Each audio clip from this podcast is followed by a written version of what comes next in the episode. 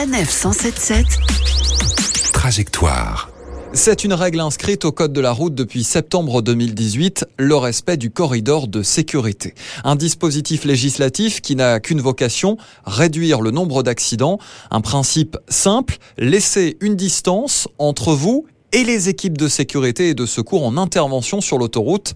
Pascal Contremoulin, le responsable sécurité routière pour le groupe SANEF. Oui, c'est ça. On laisse, euh, on laisse un, un, coussin de sécurité, une zone de non-franchissement. Si possible, laisser une voie entre la zone d'intervention et la voie circulée pour laisser euh, une zone dite de sécurité pour les intervenants. S'il n'est pas possible de se décaler en toute sécurité d'une voie, il faut s'écarter le plus possible de la zone d'intervention. Un réflexe que vous devez adopter également si vous croisez la route d'un automobiliste en panne sur la bande d'arrêt d'urgence.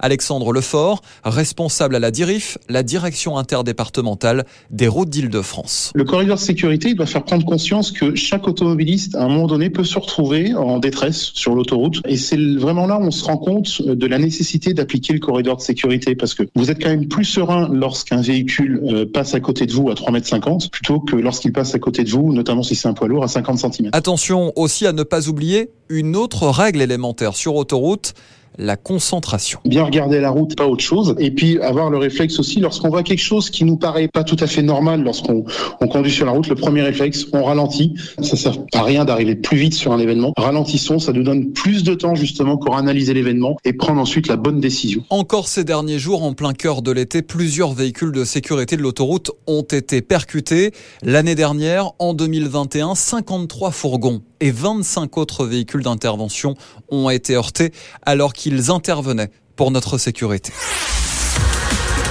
Retrouvez toutes les chroniques de Sanef 177 sur sanef.com.